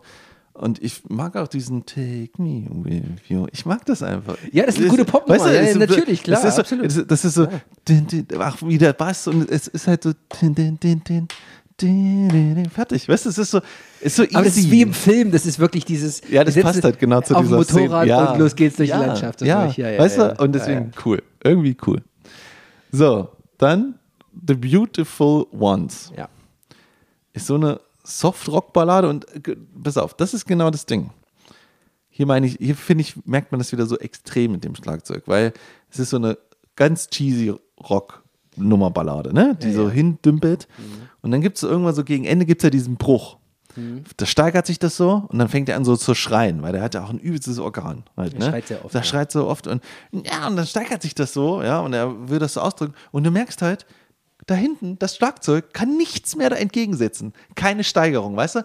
Aber ein richtiger Drummer, der hätte immer zu Becken auf die Akzente. Barsch, Barsch, er hätte so Toms und Breaks, weißt du, du hättest das Ganze so, man merkt so, wie der Song alles nach oben fährt, aber das Schlagzeug nichts kann. Weil das Schlagzeug muss leider puff, tich, puff, tich, puff, tich, so weiterlaufen. Und das, das ist das, was mich nervt. Wo ich sage, ein Drummer hätte die Intensität, weißt du, da- das von Nee. allem mitsteigern können. Ja, ich, ich, ja, ich, Weißt weiß, ich ja, ich weiß, worauf du hinaus willst, aber ich glaube es manchmal einfach nicht.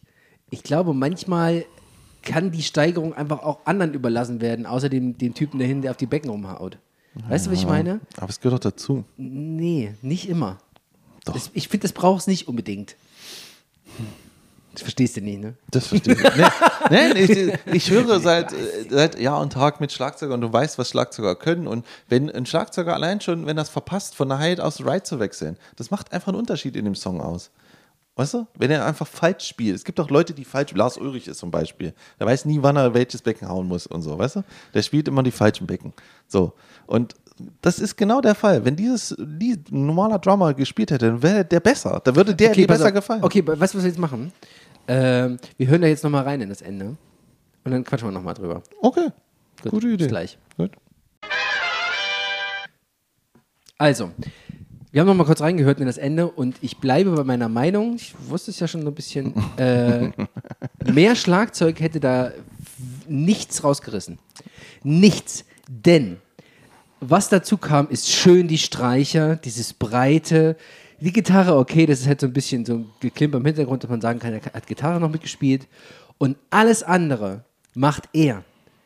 Er ist dafür zuständig, dass das zum Schluss eskaliert. Er ist dafür zuständig, dass dann plötzlich die wilden Emotionen noch mit rauskommen. Nicht das Schlagzeug im Hintergrund von diesem No-Name-Drummer, den er mit hat, sondern von ihm selber.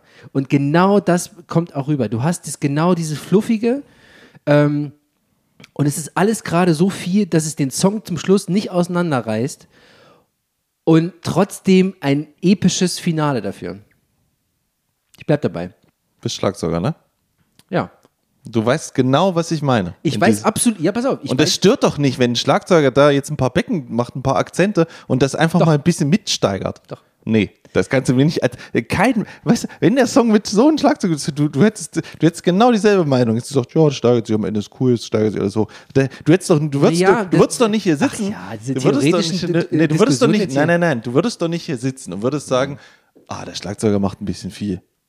Das würdest du nie sagen, nie. das wei weiß ich nicht. Aber dass in dem- ich sage, dass er auf. es nicht macht, das ist doch wichtig. Über, über diese Seite diskutieren wir gar nicht. Wir, wir reden gerade, dass der eben gerade nicht viel macht und dass es dem Song wirklich gut tut. Tut es nicht. Der macht einen Zielpicken da, das ist doch scheiße. Vierter Song, äh, Computer Blue. Nein, aber das ist, das ist, pass auf, das ist eine Sache, die habe ich tatsächlich, äh, ähm, äh, ich, ich weiß ganz genau, wo du bist. Weil Ja. immer wenn es laut wird, bin ich der Erste, der noch lauter ist. Ja, siehst du. So, ja, pass auf. Aber das ist es nicht oft. Also das, also es ist oft nicht, sagen wir es mal so. Ähm, denn es gibt halt auch äh, neue Methoden des Schlagzeugspielens oder des, des songdienlichen Spielens, wo man einfach nicht mit hochgeht, sondern das bewusst mal unten lässt und mal die äh, eine spezielle, äh, das ist ein spezielles Instrument, in dem Fall halt der Gesang dafür zuständig ist, dass das Ding mal durch die Decke geht. Nicht der, der komplette Rest. Also. So. Und ich finde, das tut dem Song nicht weh.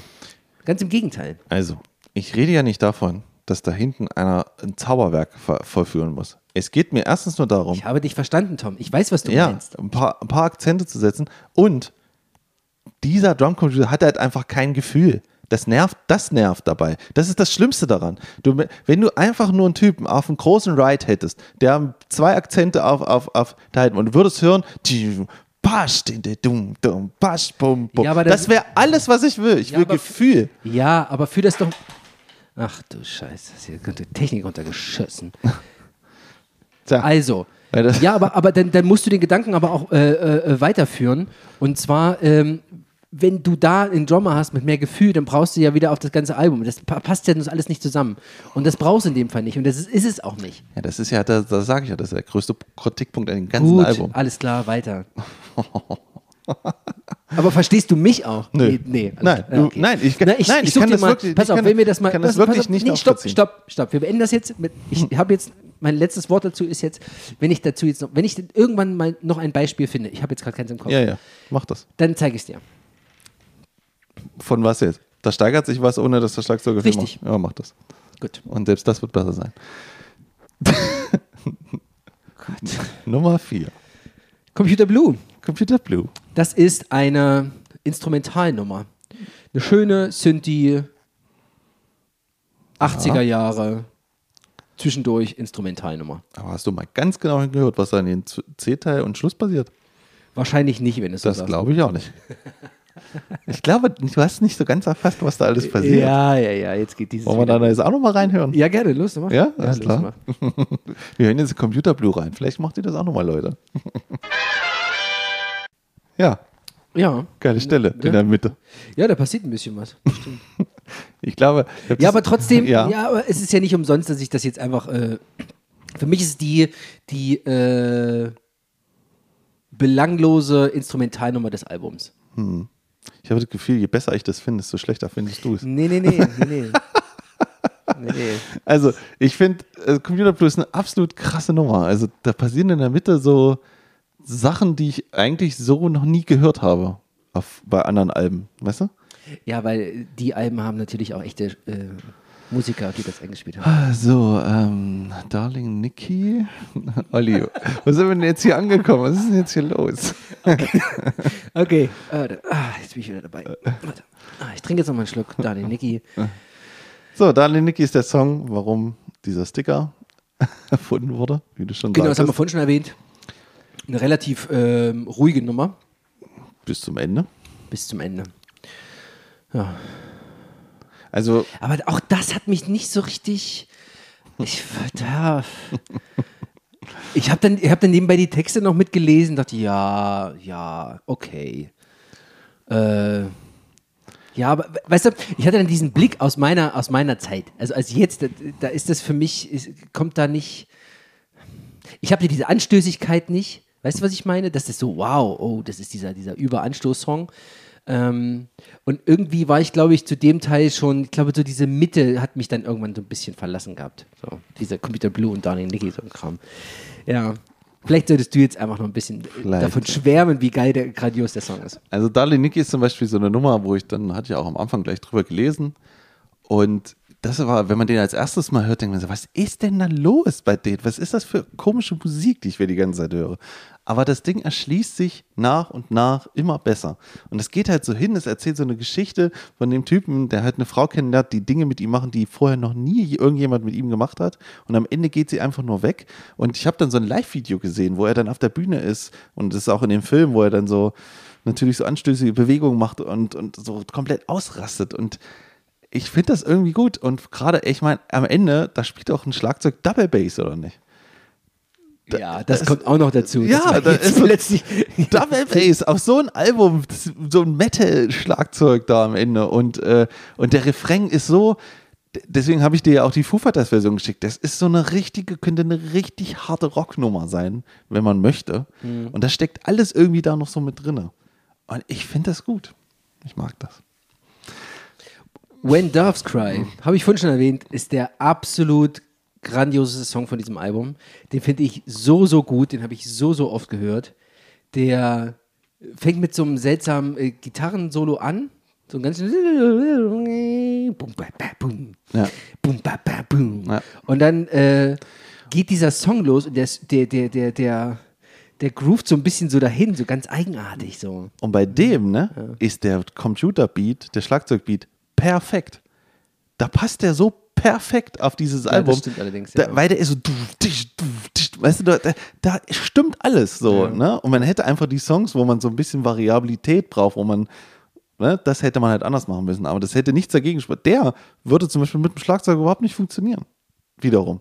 Ja. Da bin ich, ja, ja, ja, weißt du, das das, muss genau so pumpen und Ja. komisch drücken, wie diese komischen 80er Drum Und kein Bass dabei. Außerdem. Weißt du? Ist mir Fällt- nicht aufgefallen, das Schlagzeug. Coole Nummer. Ja.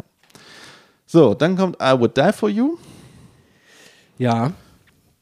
I would die for you. Ja, und ab jetzt wird es halt nur noch so irgendwie so, es geht jetzt so, so Abtempo, Abtempo, Mhm. Baby, I'm a Star, fetzt auch. Also wie ich, ich, ich kann das irgendwie alles irgendwie, finde ich das irgendwie gut. Bei Baby, I'm a Star hast du so einen Trompetensatz.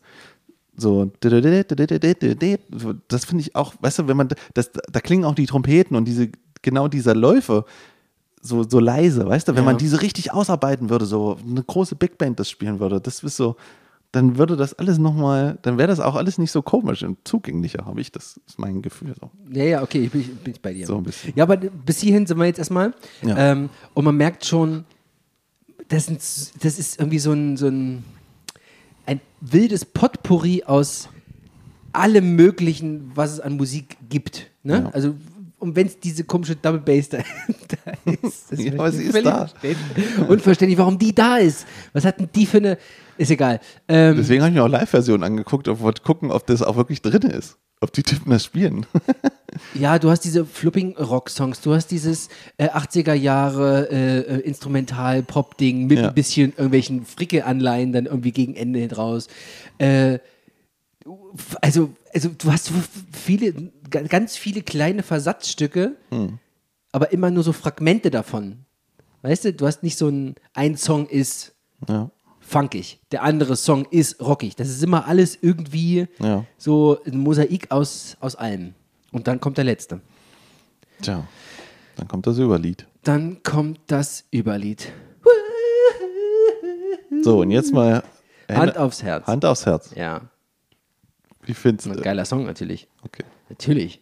Also da kann man nichts gegen sagen. Ja. Der ist tatsächlich einer von den, der ist an sich am homogensten. Der passt, der ist in sich vom Sound her und allem möglichen, ist der am schlüssigsten im Gegensatz zu den anderen Dingern. Ja. Weißt du? Der ist so ein, der steht wirklich für sich selber irgendwie. Der, Ja. der, der bricht da auch irgendwie komplett raus aus dem ganzen Zeug. Aber das ist nämlich auch das Ding. Hier steht nämlich, also wenn man, wenn man liest, wurde dieser Song ja live aufgenommen auf einem Konzert. Aber nicht für das Album. Doch, Quatsch. doch. Er spielte, doch, pass mal auf, das habe ich nämlich gelesen. Er hat im Prinzip drei Songs oder vier Songs auf dem Album. 1983 wurde es in Mi- Minneapolis aufgeführt. Dieses Konzept, den Prince unter anderem die damals ebenfalls noch unveröffentlichte Song Let's Go Crazy, Computer Love, I Would Die For You und Baby I'm a Star spielte, wurde vom Toningenieur mitgeschnitten. Und dann hat er diese, diese Rohversion genommen und hat darüber Overdubs gemacht. Und zum Beispiel wurde auch manchmal das Schlagzeug ersetzt Ja. mit diesem Drumcomputer. Na gut, okay, wenn du die einzelnen Spuren und ein ganzen, ganz Gelumpe hast. Ja. Das hat er nämlich mit diesen Songs gemacht. Das, manche davon sind nicht nur im Studio entstanden, manche wurden von dieser Live-Version adaptiert oder so verfremdet so lange, bis das die waren. Und so ist das auch mit Purple Rain. Okay. Das hört man nicht so, aber das ist, ist so. Ist so ein Knallersong. Ist nicht, das ist nicht umsonst ein, äh, ein Ich Uhrzeit. kann ja nur, also äh, eigentlich ist es ist ein fantastisches Solo. Äh, Er geht 8 Minuten 40 irgendwie.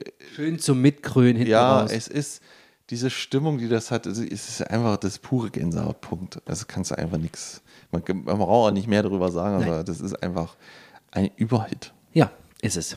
So. Und dann gibt es ja auch noch den Film dazu. Ja.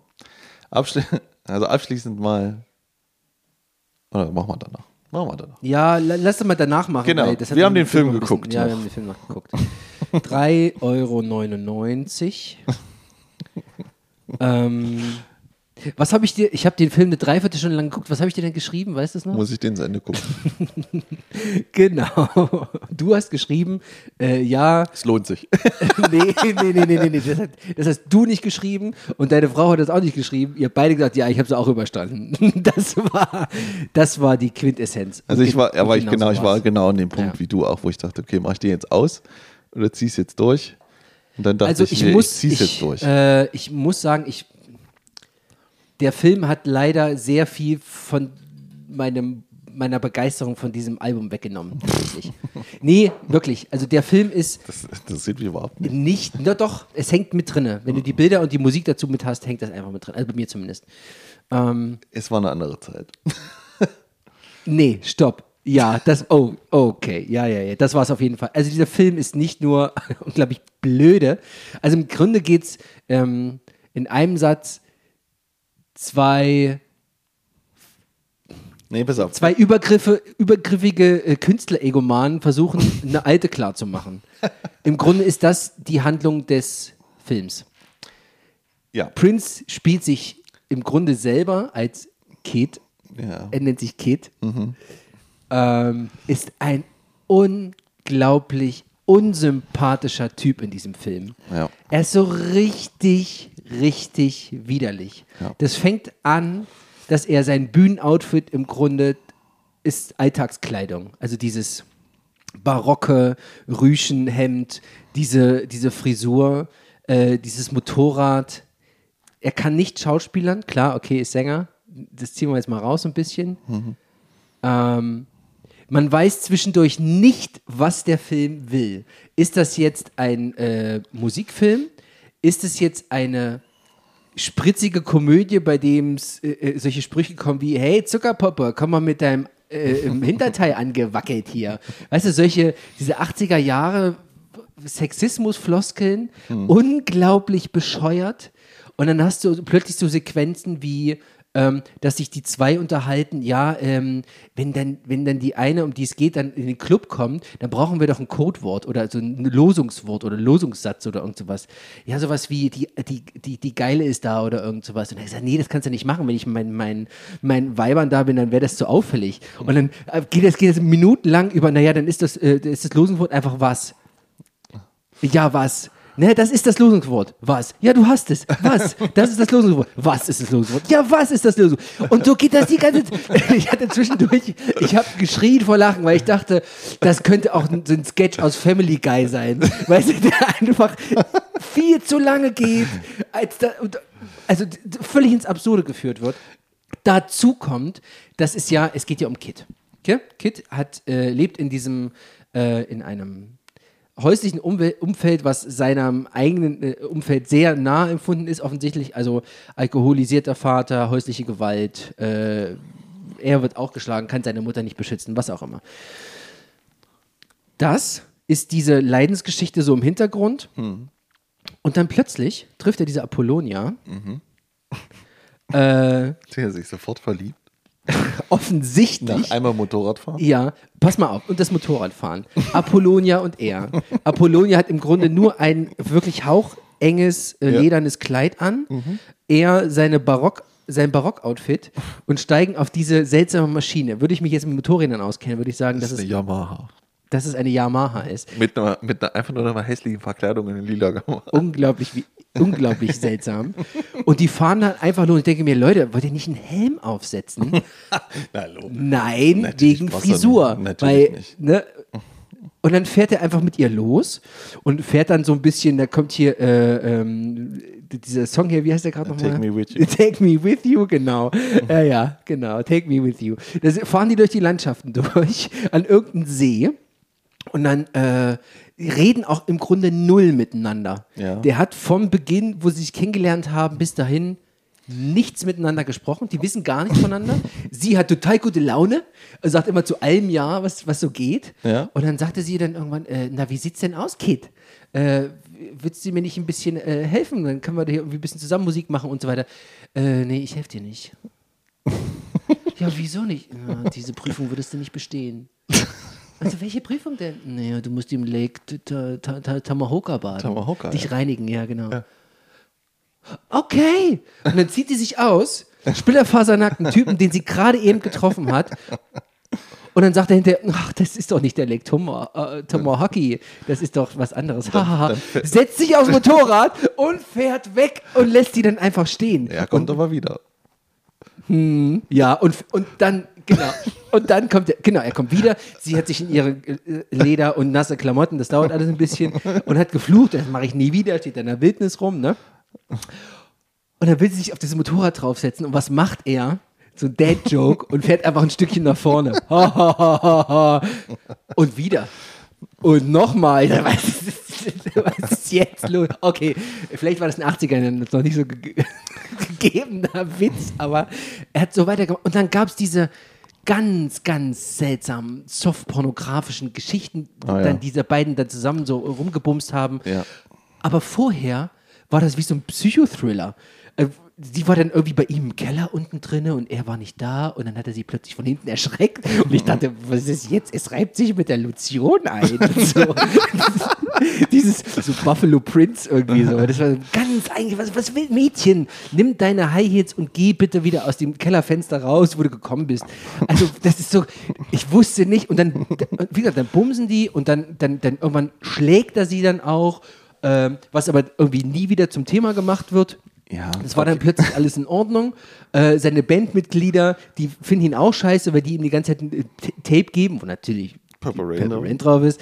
Ähm, verhält sich im Grunde wie eine Sau und macht am Ende alles wieder gut. Er kriegt den großen Gig, indem er einfach das Lied gönnerhaft so spielt, so von, von dieser Band, also von seinen Bandmitgliedern, die sind ihm dann nicht mehr, Ja. äh, nicht mehr so böse. Er hat seinen großen Auftritt für sich.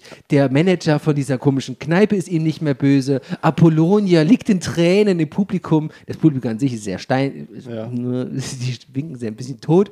Und damit ist es durch. Und am Ende gibt es einen Freeze Frame. Ach ja, 80er Jahre, das weiß ich schon gar nicht mehr. Genau, er guckt in die Kamera und Freeze Oh Frame. Gott. Ja, ich sag mal so, Oh, das war also ein so schrecklicher Film für mich. Ich habe mich so gewunden, wirklich. Ich fand den nicht gut. Ich fand den, weiß. das war so richtig Fremdscham. Das Aber- ist so das Schlechteste, was aus den 80er Jahren da irgendwie rübergeschwappt ist. Die- Wie, oh, deine Lippen sind so gut, er ist, äh, nee, sind so schön. Äh, da äh, hätte jeder Dauerlutscher wäre, wäre der glücklichste oder irgendein Gelumpe kam. Hätte, oh, und sie sitzt dann da Oh Gott, nee. Olli ist gut jetzt. Ja. Ich glaube, da ist im Writers Room ein bisschen was liegen geblieben.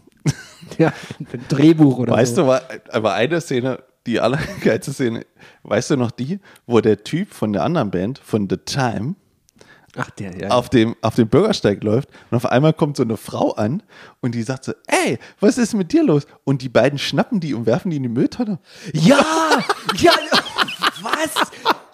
Stimmt, da ist, stimmt, die sind, auf, die die sind auf den Weg gegangen. Auf irgendeinem der Boulevard. Hauptstraße, Boulevard, Ja. genau, irgendwie. Und dann kam eine Frau und irgendwie Genau, er hat irgendwie, keine Ahnung, hat mit ihr irgendwie hat ihr Geld geschuldet oder irgend so Kram. sowas.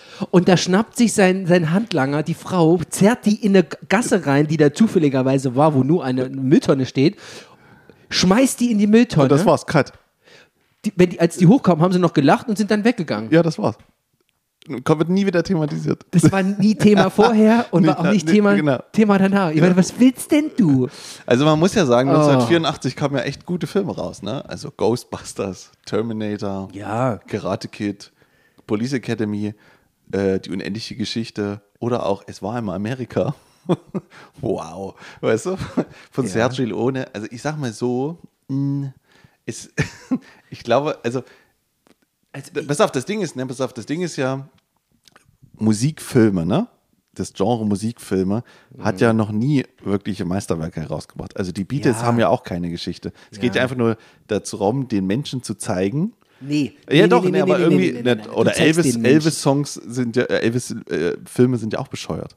Habe ich nie gesehen. Ja, aber da, wenn du da, du musst mal reingucken, da, da passiert ja nichts, außer dass Elvis gezeigt wird, wie er gut aussieht und dann zwischen ein paar Songs singt. Ja. Und, und dann Ja. in ein paar coolen Locations. Also die haben ja auch keine Handlungen, weißt du? Mhm. Und ich denke, da, deswegen ist der so, wie er ist. Ich verstehe es auch nicht, weil eigentlich, man, es wirkt ja wie, als ob ein grenzdebiler irgendwie einen Film geschrieben hat, so ungefähr. Wenn man die Story natürlich richtig erzählt hätte, wäre das an sich für einen Musikfilm, muss ich sagen, ganz gut gewesen. Also stell dir mal vor, ich, pass auf, ich sag dir mal die Handlung, die Ja. sie hätte sein müssen. Ne? Du hättest sagen müssen, okay, es gibt einen Club und der Typ versucht aufzusteigen in diesen Club, weil das gibt es eine Ja. Rivalität. Er lernt eine Frau kennen, wo man hätte richtig zeigen müssen, warum die sich verlieben und auch mal zehn Sätze miteinander reden. Ähm, er erfährt zu Hause Gewalt, sein Vater ist gewalttätig. Man sieht aber auch immer die Mutter und dann ist die mal da, mal nicht, dann ist sie im Krankenhaus. Er hat einen Kopf verletzen. Es ist alles so, äh, als wie, als ob da, es wurde, die Idee war da, aber sie haben es nicht auf Papier gekriegt. So wirkt der Film. Oder immer ne? so Stücke rausgenommen. Genau, und dann, so. und dann, und dann lernt er halt diese Frau kennen, sie verlieben sich und irgendwann wird er auch zu ihr gewalttätig, weil er zu Hause Gewalt erfährt. Ich meine, das ist ein tolles Thema, könntest du eigentlich was draus machen. Ne? ich hab das schon verstanden, Ja, ist ja, ja, ja. so. Und dann wird er, und er versucht trotzdem der Star zu werden. Am Ende ist es ja, wirkt, er, er, irgendwie, er hat zwar die Karriere erreicht, aber die Frau nicht gekriegt. So wirkt der Film ja irgendwie so ein bisschen. Irgendwie, äh, weiß ja gar nicht, ob Nee, er. ich glaube, der hat ob- zum ob Schluss sie- alles bekommen. einfach. Naja, das weiß man nicht, aber das wird, kommt halt so Ja. schlecht raus. Von daher, irgendwie, es, es hätte gut sein können. Aber Gut, ist, ja, hätte die Story an sich nicht besser gemacht, weil das ist im Grunde so eine, eine sehr ähm, genäre von unten nach oben aufsteigen Story. Ja, obwohl gut, obwohl ja. ich das auch mit dem Aufsteigen nicht verstanden habe, weil er spielt doch in dem Club Ja, ja, schon. genau, ja. Also es, es ging einfach nur Ja. darum, darf er jetzt weiter da spielen? ja, das ist genau. die Frage. Man hätte halt andere, größere Locations ja, und sowas ja, haben. irgendwie so ein bisschen. Es hat, hat sich alles so ein bisschen in so, in, in so drei äh, äh, äh, Drehorten irgendwie so, Ja, genau. so gedreht. Und was ich noch nicht, was ich dann noch enttäuschender finde, ist eigentlich, Ja. dass selbst die Performances nicht geil gedreht wurden. Also, Ja. also meistens halt auch so mit so drei, vier Kameras und drei Einstellungen. Und das Schlimmste ist, bei Purple Rain siehst du den meist nur von vorne, von der Gitarre auf. Das ist alles, was du von ihm siehst. Weißt du? Da gibt es keine Schwenks, keine tollen Kamerafahrten und so, weißt du? Und also es ist halt irgendwie, irgendwas fehlt da auch. Holzig. Also, holzig so alles. Ja, Ja, das Publikum war ziemlich holzig, also was da so die Begeisterung zeigte. Ja ist schon strange. Also ich muss sagen, es hat äh, die, der, der Sympathie dem Künstler gegenüber hat das nicht gut getan, muss Ja, ich ganz so ehrlich war sagen. das nun mal. Das ist mir doch egal. Ich gucke es ja nicht aus, es war da mal so, ich gucke das aus jetziger Perspektive, weißt ja, du? also, da kannst du aber vieles verteufeln, wenn du das sowas dir alles heute anguckst. Ach du, was ich den ganzen Tag verteufle. Ähm, Naja. Ja, deswegen, ich war, war ziemlich enttäuscht, weil ich auch ganz viele positive fünf Sterne und Kritiken äh, und so weiter, super Film, Ja. der beste Musikfilm. Deswegen, es ist ja nicht so, keine Ahnung, hier Michael Jacksons Moonwalker, den kannst du auch vergessen, das ist auch nur Scheiße. Und, aber dann siehst du es wenigstens an den Kritiken, aber bei dem, das, ich weiß es auch nicht. Das ist, das, das würde ich jetzt auch mit einem Pott werfen mit die Überkünstler. Das ist irgendwie alles geil, was er macht und irgendwie auch nicht so richtig. Ja, naja. Ich fand ihn auch nicht gut, aber es, ja, mein Gott. Ich, ich verstehe. Der geht fast zwei Stunden. Ja, ja, ich weiß auch nicht, was er da gemacht hat. aber es ist halt trashig. So, Abschluss zu dem Album. Ach, bitte. Du Also. findest es nicht gut anscheinend. Jein, ja, doch. Es ist ein gutes Album, es ist völlig in Ordnung, das Album. Ich, äh, Ich mag das, aber mehr auch nicht. Hm, Und ich habe jetzt auch gerade nicht noch die Anleihen, da mir irgendwie noch andere Alben von ihm gerade anzuhören. Hm. Vielleicht später irgendwann nochmal, aber das. Nee. Es war auf jeden Fall gut, dass wir das hatten. Es war gut, dass ich es dass ich's hören durfte, musste. Und auch den Film scha- schauen. Ja. Also ich finde es fantastisch, irgendwie das Album irgendwie, ich finde da jetzt, wie gesagt, gerade jetzt, wenn man so, äh, wenn man so schemenhaft nochmal reinhört, gefällt mir, ist immer besser Ja. irgendwie. Und ähm, man, man kann sich das mal erarbeiten, also damit man auch wirklich mal weiß, was der gemacht hat und wie, wie, vor allem wie er das alles selber gemacht hat, das ist schon, das ist schon faszinierend. Und vielleicht auch mal so eine kleine Doku gucken, was, wie der so sein Künstlerleben war. Und da sieht man so ein paar Ausschnitte und so. Da gibt es schon viel zu entdecken. Ähm, ich finde es gut. Ja, gut, dass wir es gemacht haben. Hausaufgabe für nächste Woche, übernächste Woche. Genau. Da haben wir ganz sicher einen Gast. Und zwar den Flo. Darf man den Flo nennen oder wird der Florian genannt werden? Nee, den darf man Flo nennen. Darf man Flo nennen, dann nennen wir ihn Flo. Und in zwei Wochen kümmern wir uns ganz ausgiebig. Also man muss ja erstmal sagen, in zwei Wochen, das ist die Zuschauerfolge. die Zuschauerfolge. Und im Prinzip. Ja, stimmt, du hast recht, Zuschauer oder vergessen. Zuhörerfolge. Ja, ja, ja, genau. Und er ist ein Zuhörer von uns. ja, Und er ist ein lang- langjähriger Freund, auch von mir. Hatte und habe wieder eine Band mit ihm, Ja. eine Metal-Band. Und äh, wir haben sehr lange, sehr oft im Proberaum rumgehangen und haben halt sehr viel Musik gehört und waren auf Konzerten. Und deswegen laden wir ihn ein. Und jetzt müssen alle natürlich stark sein, zumindest in meiner Warte her, weil er genau wie du ein riesen Dream Theater und Prog-Fan ist. ja. Und genau aus diesem Grund muss ich folgendes Album hören. Von Transatlantic The Whirlwind. Genau. Ach, da freue ich mich jetzt schon drauf. Das Oh, muss herrlich. größtenteils ich hören, weil Ja. ihr das ja auch schon in- und auswendig kennt. ja. Und das hat er vorgeschlagen. Und wir und ich mir irgendwie dachte, wir bleiben in unserer Tradition. Wenn Gäste zu uns kommen, dann müssen sie ein Rush-Album hören. So kommen wir tatsächlich auch mal durch, durch die ganzen Dinger. Natürlich. Weißt du, was ich meine? Und wir haben ja immer gesagt, das muss ja für die Rente aufgehoben werden und so. Nein. Und deswegen muss er das nix, oder ihr beide Ich auch, ich du auch auch, du nicht. kennst auch nicht. Äh, Rush Hemisphere von, weiß ich nicht, 1975. Ich Äh, ist egal. Hemisphere. Das wird gut. Das wird meine kleine, äh, äh, äh, meine kleine Prog-Runde.